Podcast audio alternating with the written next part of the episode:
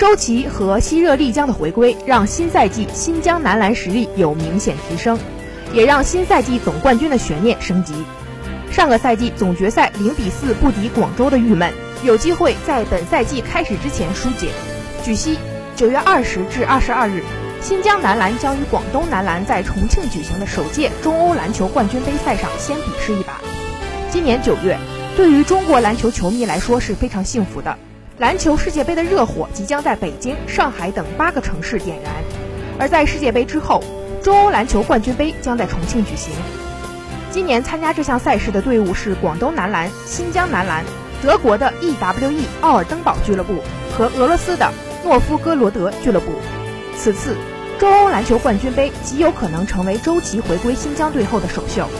也是新疆新外援前勇士总冠军成员克拉克的首秀。